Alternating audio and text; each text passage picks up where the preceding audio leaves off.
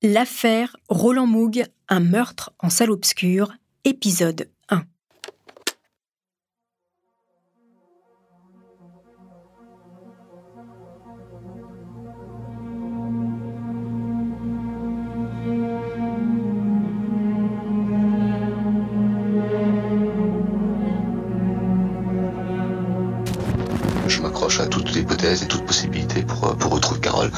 s'ils peuvent m'entendre, tout ce que j'aimerais, c'est qu'elle puisse, euh, puisse me faire signe, ou parents de Carole, peu importe, mais qu'elle fasse signe. Si elle peut essayer de retrouver Carole, de savoir ce qui s'est passé, où, où elle est, c'est tout. C'est mon seul problème.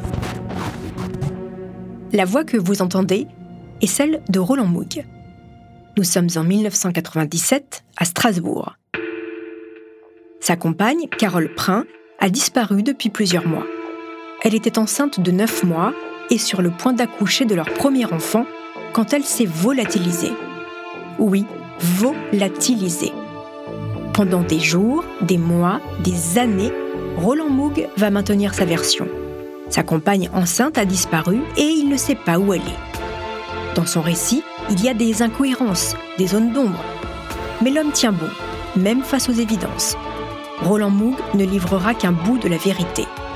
L'histoire que je vais vous raconter, c'est celle d'un homme fou de cinéma, passionné de films noirs, menteur et manipulateur, et d'une enquête titanesque de plus de 4 ans. Un fait divers unique dans les annales judiciaires. Vous écoutez Homicide, je suis Caroline Nogueras. «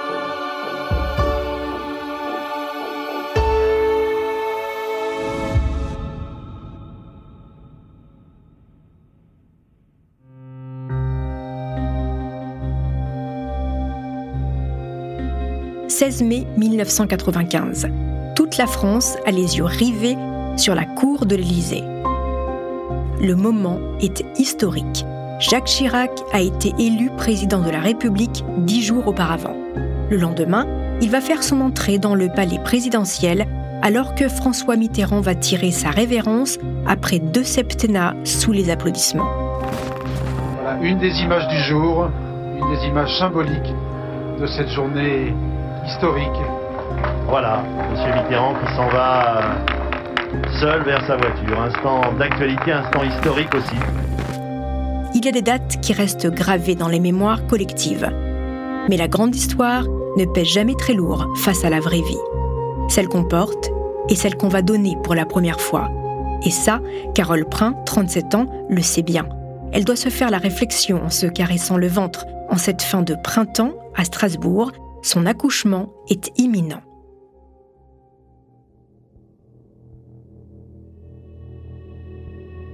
Il est un peu plus de 21h quand elle ressent des contractions. 30 minutes plus tard, elle appelle son compagnon sur leur lieu de travail, le cinéma Star. Roland Mouguier, projectionniste, elle, caissière, en congé maternité. Comme prévu, elle le prévient qu'elle part à la clinique. Ils avaient déjà tout calé. Pour le premier enfant, les jeunes couples font souvent ça. Ils anticipent. Elle doit le prévenir puis se rendre à la maternité. Lui doit passer à la maison récupérer la valise de naissance avec toutes les affaires du bébé, déposer les chiens chez des amis et la rejoindre ensuite à la clinique Sainte-Anne. Voilà, c'est qu'elle est comme ça. Roland Moog sait ce qu'il a à faire quand il raccroche. Il appelle le gynécologue obstétricien de sa compagne et se fait remplacer au cinéma. La séance de 20h a commencé, à l'affiche, la comédie noire britannique de Danny Boyle, Petit meurtre entre amis.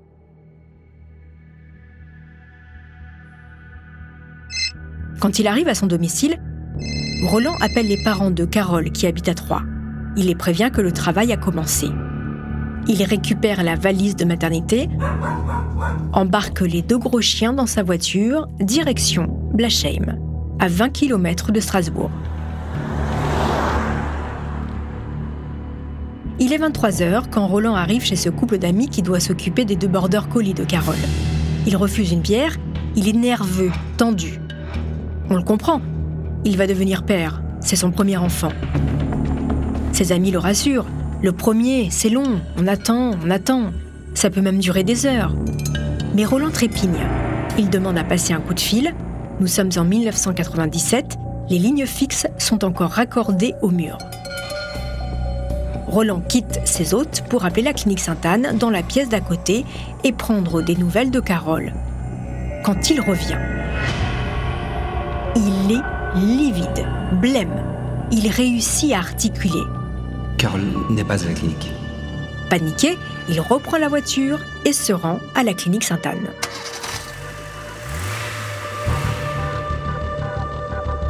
Les minutes qui défilent paraissent des heures.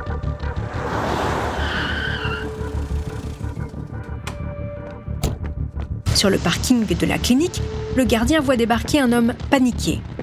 Il laisse le futur papa monter en salle de naissance. Carole Prin n'y est pas. Aux admissions, dans les chambres, aucune trace de Carole et de son bébé. Moog, affolé, imagine alors le pire. Il reprend la voiture et sillonne les rues de la ville à la recherche de sa compagne. Dans son errance, il croise une patrouille de policiers à moto. Il demande aux deux policiers s'ils n'ont pas croisé une femme enceinte de 9 mois. Le brigadier chef, Christian Eberhardt, tente de le calmer et l'invite à retourner chez lui.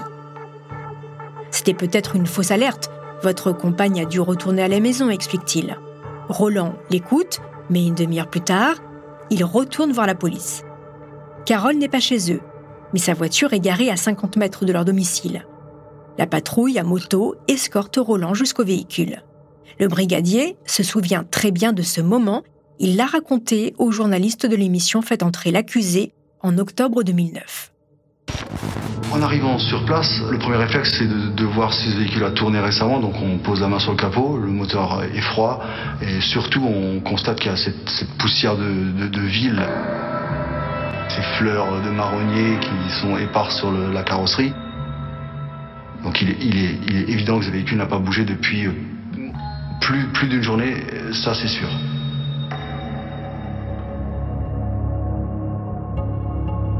Perplexe, les policiers demandent à Roland Mouk de les conduire à son domicile, rue des Serruriers. Le petit appartement est encombré de livres et d'affiches de cinéma sur les murs. Le lit du bébé est déjà monté dans un coin. Les futurs parents ont acheté le couffin. Tout a l'air normal, le sac à main de Carole avec ses clés n'est pas là. Elle est donc bien partie à la clinique. Mais comment? Et surtout, où est-elle? Les policiers retrouvent dans l'appartement le carnet de maternité de la future maman. Elle a dû l'oublier en partant. Ils demandent à Roland s'ils ne se sont pas disputés.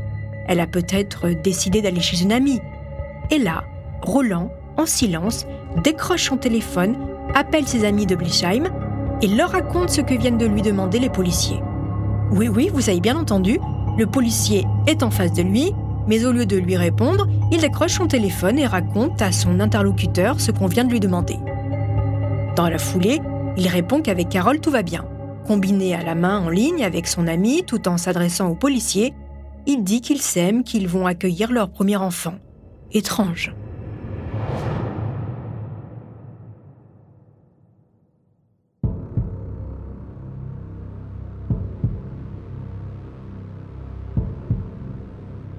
Le lendemain, toujours sans nouvelles de Carole, Roland appelle ses proches pour leur annoncer qu'elle a disparu. Pour ses parents, sa sœur, qui attendait l'annonce de la naissance, c'est le choc. Le surlendemain, toujours pas de nouvelles de Carole. La police lance une diffusion nationale. Il s'agit d'un avis de recherche interne transféré à tous les commissariats de France. Les jours passent et toujours rien pas de nouvelles de Carole ni de son bébé. Pourtant, une femme sur le point d'accoucher, ça ne s'évapore pas dans la nature comme ça. Le 22 mai 1997, déjà cinq jours sans nouvelles de Carole.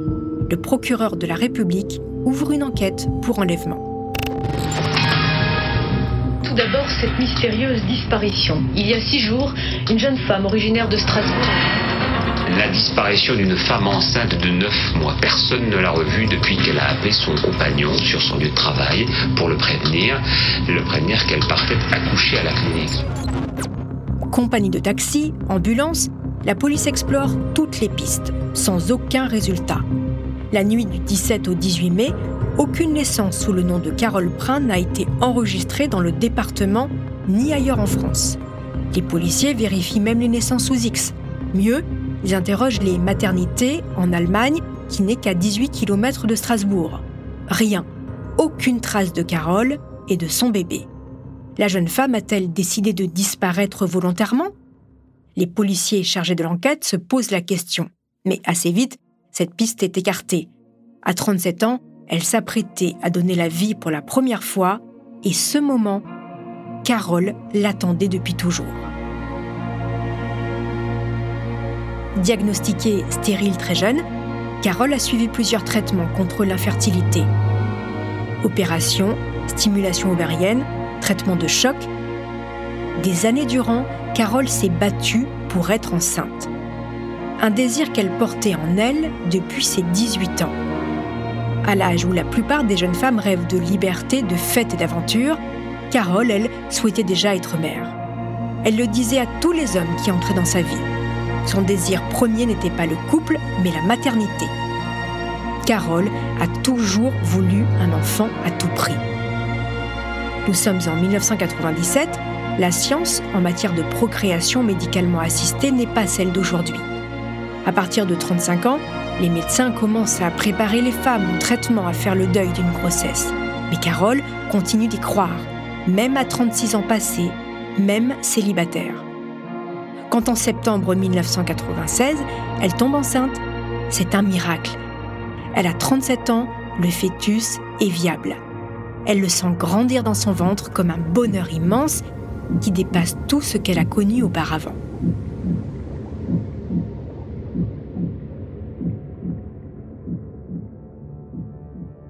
Le père, c'est Roland, son compagnon de 3 ans, son cadet.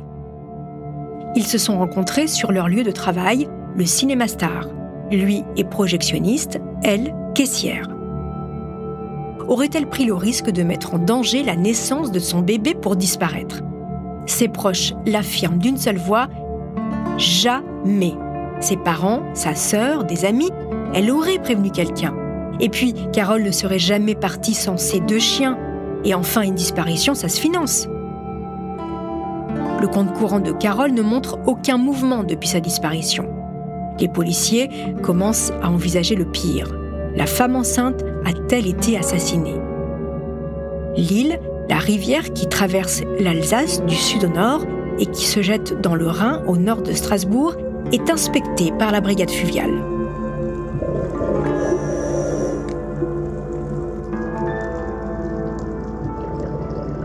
Sans résultat. Et si Carole avait été enlevée? Les policiers en doutent.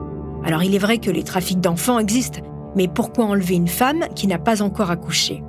Pour les enquêteurs, ça ne tient pas. Prudents, ils mettent tout de même sur écoute le domicile du couple. Qui dit enlèvement, dit demande de rançon.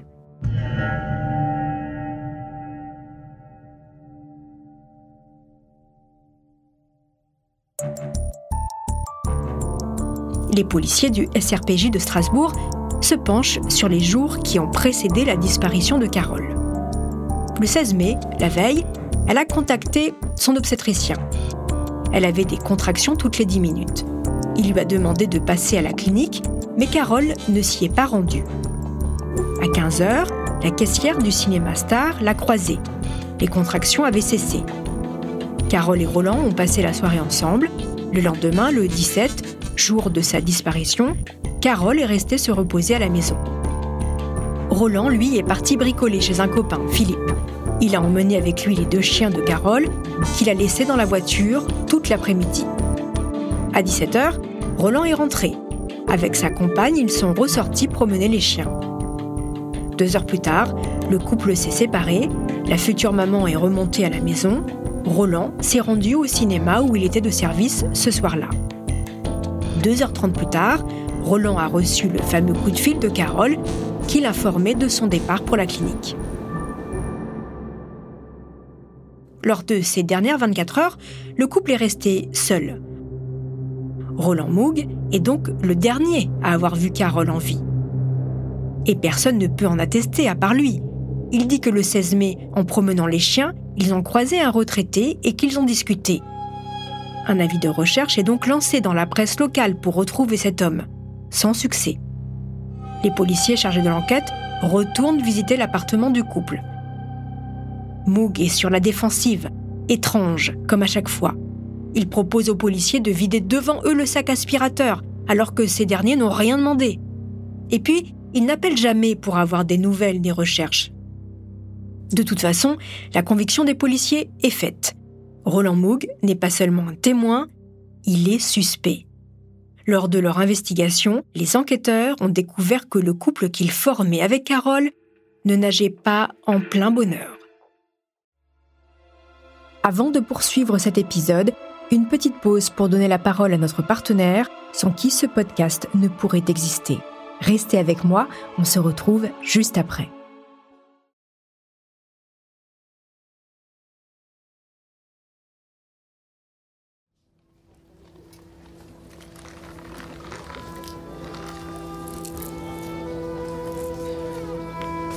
Carole et Roland travaillent tous les deux au Cinéma Star, une salle indépendante de Strasbourg bien connue des cinéphiles. Il est projectionniste, elle, caissière. Ils se rencontrent en 1987. Les deux collègues s'apprécient. Au travail, Roland est un bout en train. Quand ils sont tous les deux sur le planning, Carole est contente. Elle ne voit pas le temps passer. Ils deviennent amis, elle lui confie ses tourments. Roland l'écoute, elle passionnée de photos, lui, féru de cinéma, il se tourne autour, et puis vous savez comment ça se passe. En 1993, Carole et Roland entament une liaison. Interrogé par les policiers, Roland évoque une histoire d'amour sincère et heureuse. La love story comme sur grand écran.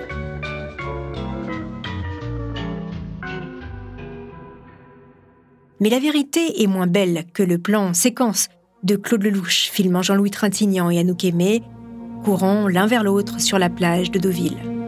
Entre Roland et Carole, il n'y avait pas de shabadabada. Roland Moog et Carole Prince sont en couple, mais au travail, personne n'est au courant. Alors oui, certains sans doute, mais ils se comptent sur les doigts d'une main. Roland a demandé à sa compagne de ne pas révéler qu'il est le père de l'enfant qu'elle porte. Et le bébé? Eh bien parlons-en. Du côté des proches de Carole, les langues se délient. Roland n'était ni investi ni attentionné. Elle s'en plaignait d'ailleurs. Après des mois à chercher en vain un appartement plus grand pour accueillir le bébé, Carole lâche le sien et vient s'installer chez Roland. Nous sommes trois semaines avant le terme de la jeune femme. Carole ne cache pas ses difficultés conjugales. Début mai, elle raconte à sa mère qu'elle a dû déménager toute seule l'ensemble de ses affaires pour emménager chez Roland. Un ex-compagnon de Carole, devenu un ami, se confie à la télévision. J'ai revu Carole le 31 décembre 94. Je lui dis ça se passe bien et bon là elle a, accusé un petit flottement. Elle me dit oh je sais pas, euh, je sais même pas si je vais le voir aujourd'hui. Alors je dis bah, si t'as si rien à faire, euh, moi je te propose, je vais passer le réveillon chez des amis, euh, viens avec nous. Et là, elle s'est aussitôt reprise, elle m'a dit euh, ah mais non, je crois qu'il va venir ce soir chez moi et on va passer finalement le réveillon ensemble. Finalement, Roland Moog ne passera pas le réveillon 1994 avec celle qui porte son enfant. Il continue de vivre comme avant. Il voit Carole quand il le veut, sans donner d'explication. Drôle de bonhomme, ce Roland Moog, qui part en vacances pendant une semaine sans sa compagne enceinte. Interrogée des années plus tard, Dominique Prin, la sœur de Carole, ne dira pas autre chose sur le compagnon de sa sœur aux équipes du MAC du Dimanche Grand Est. Je savais qu'elle lui reprochait de ne pas être là assez souvent, de ne pas être assez présent, de ne pas euh, faire plus de choses avec elle, de ne pas lui, peut-être lui consacrer assez de temps, de, profiter de, moments pour euh, ne serait-ce que manger ensemble, ne serait-ce que d'aller boire un café ensemble. je veux dire, il, semblait qu'il était toujours occupé à aller aider tel ami. c'est ce qu'il lui disait. Les policiers découvrent que Roland Moog entretient une liaison avec une certaine Catherine, elle aussi employée du cinéma star. Carole et Catherine se côtoient au travail, elles partagent le même homme, mais ne savent rien de la double vie de ce dernier. Le 17 juin 1995, un mois pile après la disparition de Carole Prin, Roland Moog est placé en garde à vue.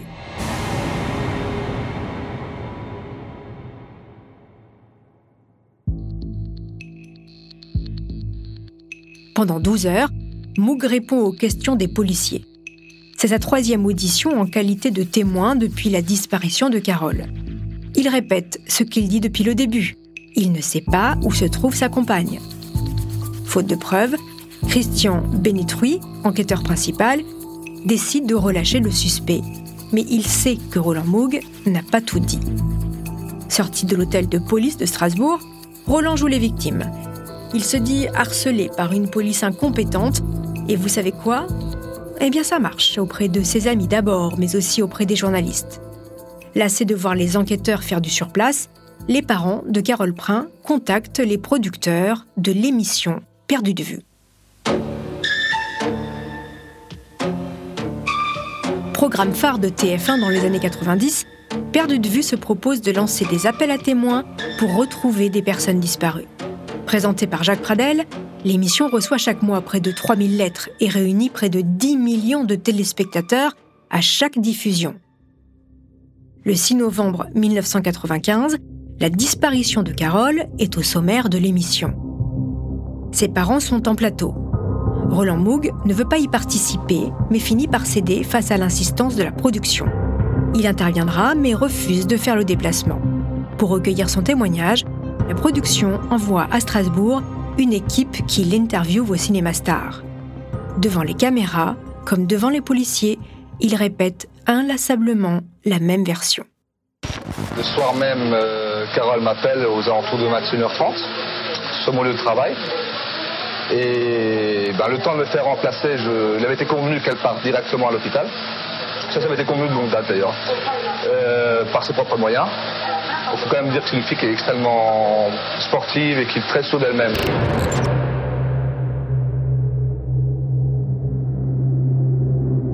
Patricia Faguet, la journaliste de Perdu de Vue qui a réalisé le duplex, se souvient d'un homme sans aucune émotion. Jacques Pradel relance en direct Roland Moog pour tenter de fendre l'armure. Que, que représentait pour vous cette, cette naissance euh, dans votre vie d'homme, je veux dire, et cette rencontre avec Carole? C'était quelqu'un qui, qui, comptait, qui, qui, comptait énormément pour moi. Je ne veux pas parler au passé euh, de, de, de Carole, puisque pour moi c'est toujours quelqu'un de très présent et de présent.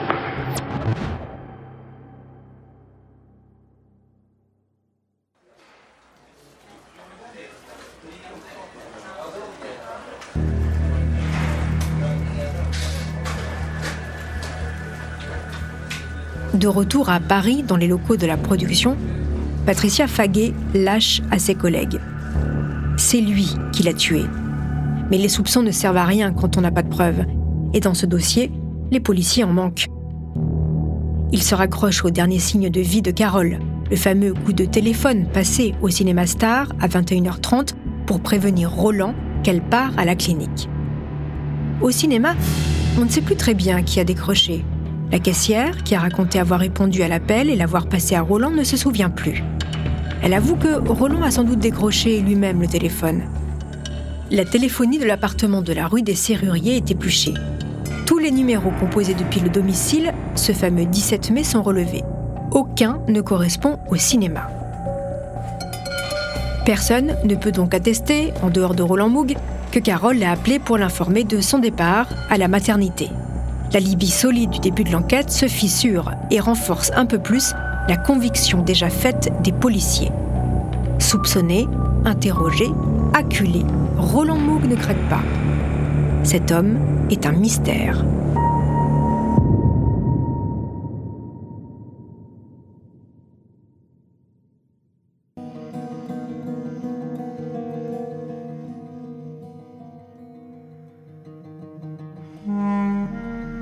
Moog est né le 25 mars 1960 à Strasbourg.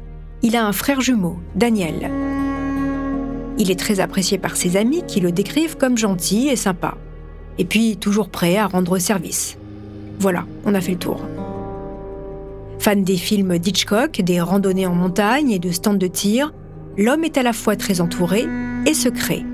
Il connaît beaucoup de monde, navigue dans plusieurs cercles de copains, mais il cloisonne. Ses amis sont nombreux mais ne se connaissent pas. Au cinéma, on ne sait rien de sa vie privée. Moog compartimente en prenant bien soin que chaque cercle soit étanche et insonorisé, comme au cinéma où les spectateurs de la salle 1 ne savent rien de ce qui se passe dans les salles 2 et 3. Aucun de ses amis ne sait qu'il est en couple avec Carole, et encore moins qu'elle attend un enfant de lui. Seul un couple a déjà rencontré sa compagne. C'est lui d'ailleurs qui va garder ses chiens quand elle part accoucher. Les parents de Roland Moog ne sont pas au courant. Et tenez-vous bien, ils ne savent même pas que leur fils est déjà père de deux fillettes de 5 et 9 ans. Ce sont les policiers qui vont leur apprendre la nouvelle. Une grande partie de sa vie tourne autour de son boulot. Le star est bien plus que son lieu de travail. C'est son antre, son royaume. Il en détient les clés. Les machines n'ont aucun secret pour lui. Aucun problème technique ne résiste à ce passionné qui, après un brevet d'électronicien, a décroché un CAP de projectionniste. Il connaît aussi chaque recoin du sous-sol du cinéma, et pour cause, il en a conçu les plans avec le directeur. Là-bas, il est chez lui. Employé modèle Roland Moog Oui, jusqu'à il y a peu, car depuis quelques mois, il collectionne les avertissements. Depuis qu'une promotion lui est passée sous le nez, Moog a changé. Et puis les incidents se sont multipliés aux stars. Panne technique, disparition d'une partie de la recette dans la caisse.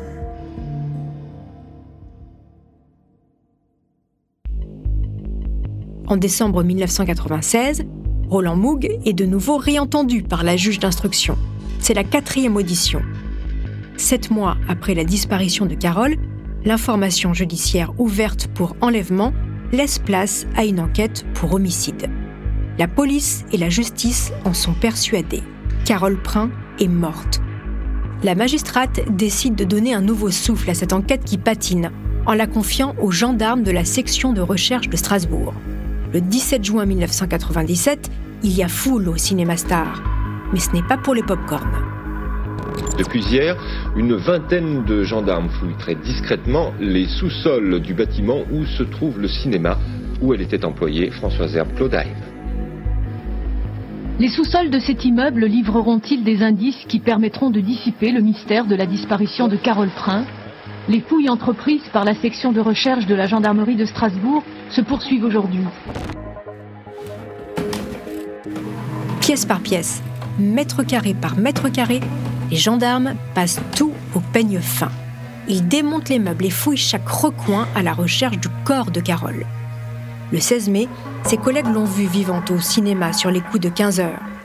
Les fouilles ne donnent rien, si ce n'est des impacts de balles 357 Magnum retrouvés dans le mur des sous-sols du cinéma. Roland Moog, qui ne possède aucune arme à feu chez lui, l'affirme. Il ne tire qu'au stand. Les taux se resserrent autour du principal suspect, mais toujours pas de preuves. Les gendarmes décident de remettre Moog sur écoute à son domicile et dans sa cabine de projection.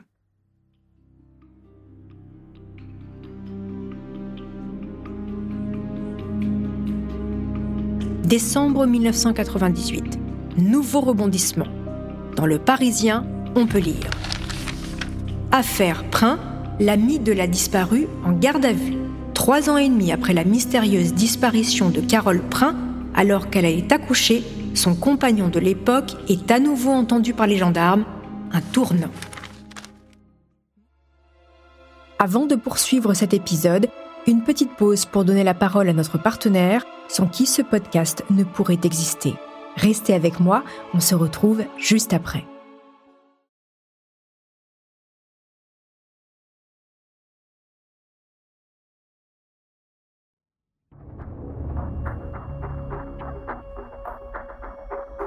Mars 1999, Roland Moog est en détention provisoire. Six mois plus tôt, il avait entreposé des affaires personnelles dans le garage d'un ami. Ce dernier va quitter la région, il a besoin de vider le garage. Comme Moog est en prison, il appelle Danny, son frère jumeau. Informé, Roland répond à son frère Jette tout. Le 20 mars, Danny, accompagné d'André, un ami de Roland, gendarme à la retraite, prennent la voiture et partent vider le garage, direction la déchetterie de Boufshine. Dans le coffre, des cartons, de layettes, des jouets destinés aux bébés et une malle pleine de livres et d'appareils photos selon Roland. Dany et André arrivent sur les lieux à l'heure du déjeuner. Fermée, la déchetterie ne rouvrira ses portes qu'à 13h30. Alors ils patientent. Et comme ça n'était pas prévu, pour passer le temps, ils inspectent les affaires qu'ils s'apprêtent à brûler. Ça ne tient pas à grand-chose la vie parfois. À quelques minutes d'attente. Dany est intriguée par la malle fermée par un gros cadenas. Elle est légère, étonnamment légère pour une malle qui contient des livres. André fait sauter le cadenas. Les deux hommes découvrent sous une couverture des sacs en plastique. En déchirant l'un des sacs, une odeur pestilentielle s'en dégage. Des os et des cheveux dépassent.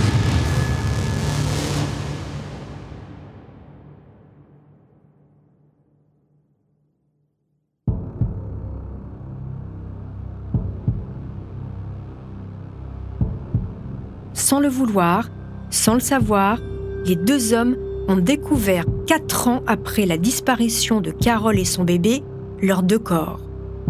Affolés, ils jettent les sacs dans la forêt voisine. Ils se débarrassent de la malle vide à la déchetterie, à bout de souffle. Les deux hommes reprennent la voiture et finissent la soirée dans un bar où ils tentent de noyer l'image du contenu de la malle. Cinq jours plus tard, les deux hommes se téléphonent. Ils n'ont pas dormi, ils le savent, ils doivent prévenir la justice. Alors Danny appelle la magistrate et demande à la voir. Il s'apprête à dénoncer son frère. Le procureur qui le reçoit se souvient très bien de ce rendez-vous, comme il le raconte aux équipes de Faites entrer l'accusé. Il est au fond du gouffre. Alors qu'est-ce qu'il vous raconte? Il pleure. Il a un débit saccadé. Et il me dit euh, Je sais où se trouve Carole Brun. L'information est reprise partout. Libération titre. Le périple de la malle ensanglantée, le cadavre de Carole Prin, disparu en mai 1995, a été retrouvé mercredi. Car dans la foulée convoquée, Moog est passé aux aveux. Roland Mogg a avoué hier matin avoir tué sa compagne avec un Magnum 357, un accident selon lui.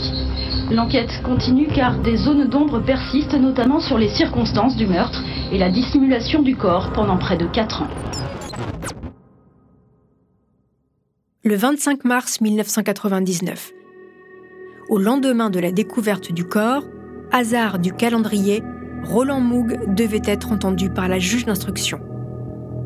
Autre coïncidence troublante, c'est le jour de son anniversaire, 39 ans. Voilà ce qu'il raconte à la juge. Oui, il a bien tué Carole, mais c'était un accident. Le mardi 16 mai, Carole est passée au cinéma. Ils sont descendus à la cave pour mesurer une armoire destinée à la chambre du bébé. Sur le meuble, il y avait une arme chargée avec laquelle il s'entraînait au tir quand le cinéma était vide. Il a pris le revolver pour soulever l'étagère. Le chien de l'arme, vous savez l'espèce de loquet qui sert à percuter l'amorce de la cartouche et donc à tirer, eh bien, il était relevé. En attrapant l'arme, le coup est malheureusement parti. Paniqué, Roland est remonté dans sa cabine toute l'après-midi après avoir pris soin de fermer à clé la cave du cinéma. À 19h30, il a récupéré les clés de Carole dans son sac, il est sorti du cinéma, a garé la voiture de sa compagne près de son domicile. À minuit, à la fin de la dernière séance, il est redescendu à la cave, déshabillé Carole et l'a placée dans de gros sacs poubelles qu'il a scotchés abondamment. Ensuite, il a remonté le corps à l'étage et l'a caché derrière le local à poubelle dans un renfoncement. Il est redescendu ensuite à la cave pour nettoyer le sang sur le sol. En quittant le cinéma, Moog a jeté les vêtements de Carole dans une benne à ordures et a balancé son sac à main dans l'île. Les jours qui ont suivi, il a camouflé le corps avec de la mousse expansive. Cette matière isolante à la chaleur, au froid et imperméable à l'eau empêche les odeurs de putréfaction de se répandre. Ensuite, il a recouvert le trou avec des planches. Pendant plus de deux ans, le cadavre est resté là, au cinéma. Ce n'est qu'en 1997, quand il a appris que le cinéma allait être perquisitionné, qu'il a décidé de déplacer le cadavre. En pleine nuit, Moog a récupéré le corps de Carole, placé ce qu'il en restait dans des sacs poubelles qu'il a mis ensuite dans une malle métallique avec une boule désodorisante. Voilà. Après quatre ans de mensonges, Moog a tout raconté. Carole est morte le 16 mai, le lendemain, tout était inventé. Même le coup de fil au cinéma. Vous vous souvenez, Roland l'assurait, Carole avait appelé à 21h30. Eh bien, en fait, Roland Moog a juste fait appel au réveil en ligne par téléphone. Né dans les années 90, ce service n'existe plus, mais à l'époque, vous pouviez vous faire appeler à l'heure souhaitée pour vous réveiller. Et quand vous décrochiez, vous entendiez l'horloge parlante. Moog a programmé l'appel, a décroché devant ses collègues et il a fait semblant d'avoir Carole au bout du fil.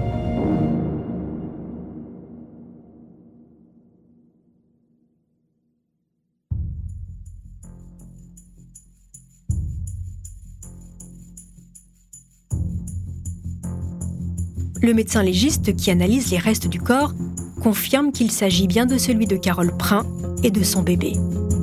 L'analyse des dents et des cheveux est formelle. Le corps de Carole présente une énorme plaie à l'arrière du crâne. Cette blessure a été provoquée par une arme à feu de gros calibre. La trajectoire de la balle révèle que Carole a été tuée de dos. La balle est ressortie par l'avant du crâne.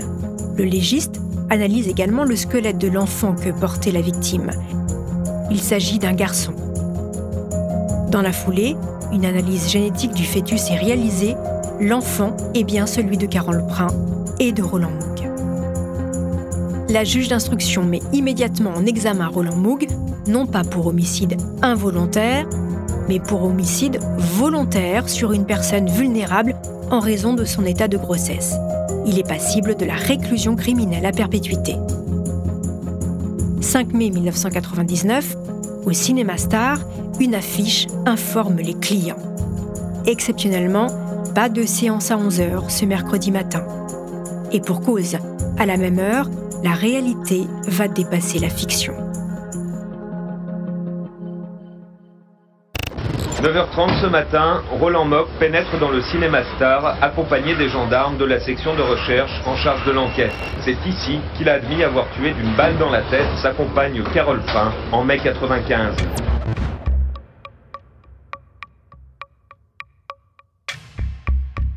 Dans les sous-sols, Mook tente de se justifier, mais il élude l'essentiel. Comment expliquer qu'une femme enceinte de 9 mois, qui a eu des contractions le matin, s'engage de son plein gré dans une cave en empruntant un escalier raide? Moog ne répond pas. Il est moins minutieux dans ses réponses que dans le nettoyage post-mortem.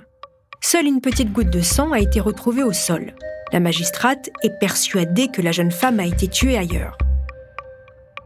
La reconstitution se poursuit à 20 km du cœur de Strasbourg, au plan d'eau de Plopsheim où Moog affirme avoir jeté le revolver. Les plongeurs sondent le lac artificiel, sans résultat. Les avocats de Roland Moog lui conseillent, dans l'intérêt de sa défense, d'indiquer où se trouve l'arme. En effet, l'analyse de ce pistolet pourrait révéler une sensibilité particulière dans la queue de détente et prouver que le coup a pu partir tout seul. Alors, Moog leur révèle l'endroit où il l'a caché, et le 10 mai, les avocats vont la livrer à la magistrate. Le laboratoire de l'Institut de recherche criminelle de la Gendarmerie nationale, l'IRCGN de Rony-sous-Bois, rend son rapport quelques jours plus tard. Ni l'état de l'arme du crime, ni l'angle de tir n'attestent de la thèse de l'accident. Pour tirer, il faut franchement appuyer sur la détente. Les experts le prouvent, Carole a été tuée à bout portant à moins de 5 cm alors que Moog affirme qu'il se trouvait à 1 mètre de sa compagne quand le coup est parti. En septembre 2000, la juge convoque Moog à nouveau et lui présente toutes les conclusions des experts. Et cette fois-ci, il lâche tout. Oui, il a tué Carole volontairement. Cet après-midi du 16 mai, ils se sont disputés. Ils sont descendus à la cave pour cette fameuse armoire.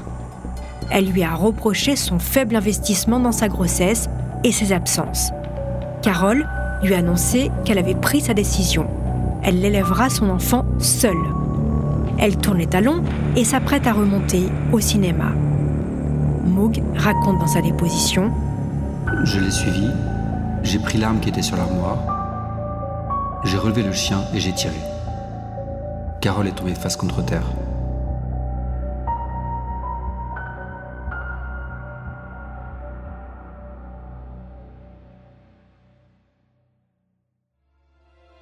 Avant de poursuivre cet épisode, une petite pause pour donner la parole à notre partenaire, sans qui ce podcast ne pourrait exister. Restez avec moi, on se retrouve juste après.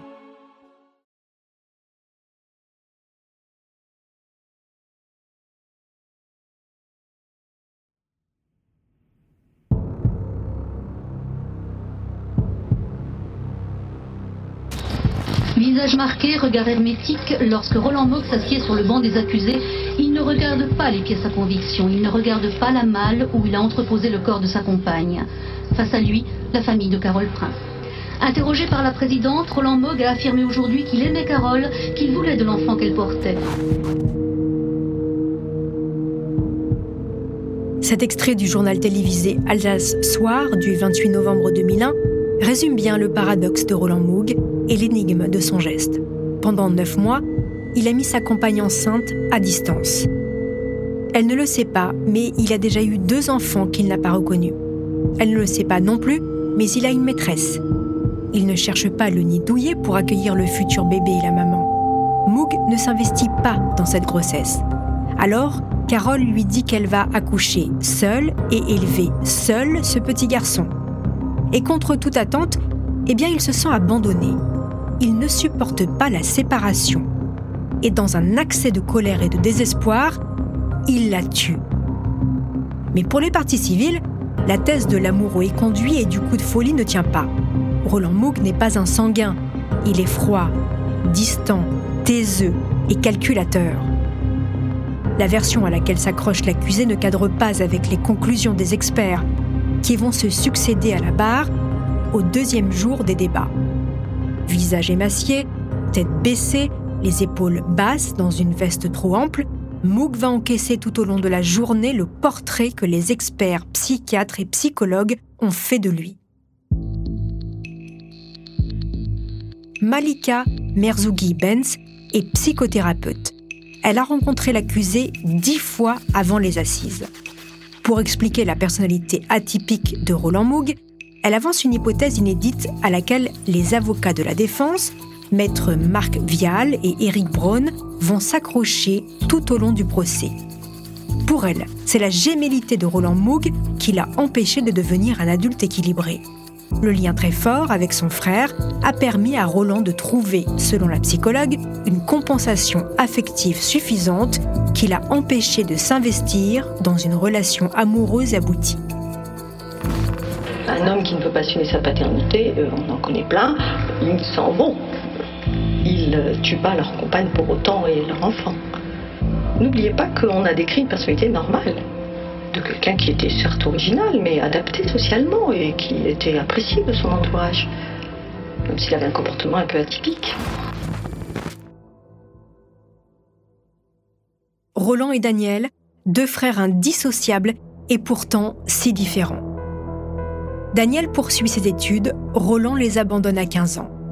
À la barre, Théa, leur mère, raconte qu'elle a élevé ses enfants de la même manière, sans faire de préférence. Elle admet toutefois que Roland parlait peu. Le père, lui, reconnaît que les rares discussions avec son fils avaient pour seul sujet le travail. Les parents n'expliquent pas comment leur fils a pu leur cacher l'existence de leurs deux petites filles. Ils n'expliquent pas non plus le geste fatal contre Carole. À la barre, Daniel Moog, le jumeau, décrit Roland comme un homme doux et gentil qui a dérapé. Il revient sur la découverte du corps, dans la malle, et ce sentiment de devoir le trahir. En face, le clan Prin attend la vérité sur les circonstances exactes de la mort de la jeune femme.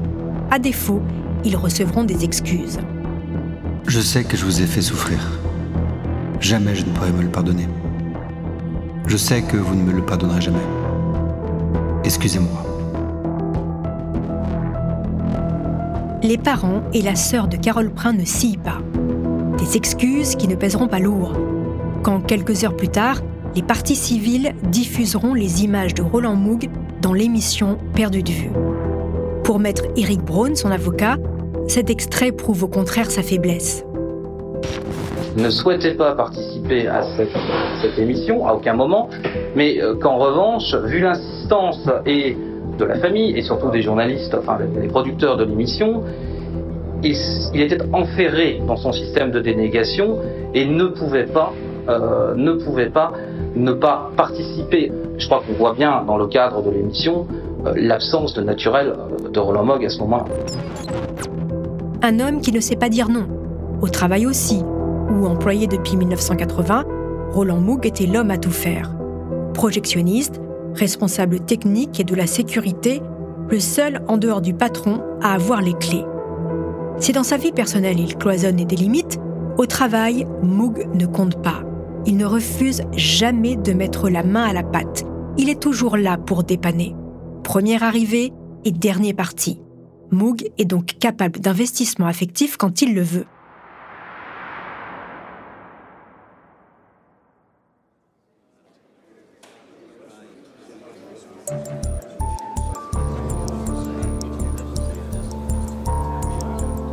Au huitième jour du procès, débutent les plaidoiries. La partie civile d'abord. Pour les avocats de la sœur et des parents de Carole Prin, Mouk est un meurtrier qui a tout prémédité. Il regrette que l'accusé n'ait pas été poursuivi pour le meurtre du bébé de Carole. En effet, en France, il est impossible de poursuivre une personne pour le meurtre d'un fœtus. La mort ou la destruction du fœtus contre la volonté de la mère ne peut jamais conduire à des poursuites pour meurtre du fœtus ou double meurtre, car l'enfant à naître n'est pas autrui, il n'est pas une personne, selon la conclusion de la Cour de cassation en juin 2001. C'est une législation qui protège notamment, sachez-le, les médecins qui pratiquent des interruptions volontaires de grossesse. L'avocat général, Pascal Schulz, prend la parole. Il requiert 30 ans de réclusion, assorti d'une peine de sûreté d'au moins 20 ans. Les avocats de la défense tentent de convaincre le jury. Roland Moog a agi sans préméditation il a été acculé, victime d'un coup de folie. Avant que le jury ne se retire pour délibérer, l'accusé va encore une fois formuler des regrets à la famille de son ex-compagne. Je n'aurais jamais voulu que ce jour-là arrive. Un malaise parcourt la salle comme une onde silencieuse. Moog ajoute d'une voix quasi inaudible. Je n'ai pas le souvenir d'avoir voulu faire de mal à quiconque.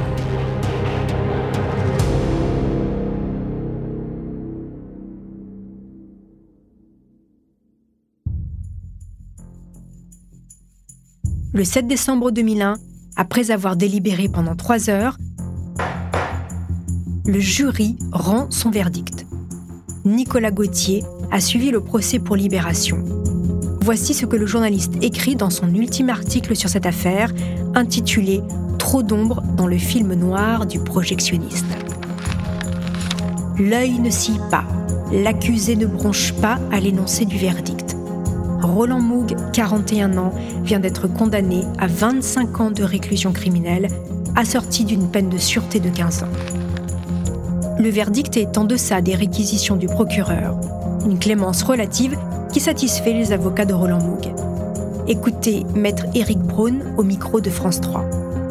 La Cour a voulu donner un double message, c'est sanctionner bien évidemment sévèrement le meurtre d'une femme enceinte le jour où elle allait donner la vie, mais en même temps, très clairement, faire preuve d'une certaine mansuétude et laisser une porte de sortie claire à Roland Mogg qui saura en bénéficier, j'en suis persuadé. La famille de Carole encaisse cette décision en demi-teinte, parce que finalement, ça ne change rien à l'essentiel, comme le confiera Dominique Prin à la sortie du palais de justice. La famille Mogg pourra verra toujours Roland et que nous, depuis six ans, enfin je sais, on a perdu Carole et l'enfant. Roland Moog, qui a déjà fait trois ans de prison en préventive, retourne donc derrière les barreaux pour 12 ans.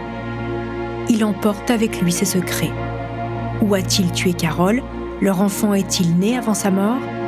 Avait-il prémédité son geste? Toutes ces questions resteront à jamais sans réponse. En détention, Roland Moog a entamé une psychothérapie. Il a également travaillé pour l'Institut national de l'audiovisuel sur la restauration des bobines de films. Sorti de prison en 2014, Moog est retourné vivre dans sa région natale près de ses parents et de son frère. Il se consacrerait à la production musicale. Cet homme reste un mystère. Cette année, le fils de Carole Prin et de Roland Moog aurait eu 28 ans. À cet âge-là, son père travaillait déjà au Cinéma Star. Le Cinéma Star est toujours ouvert à Strasbourg.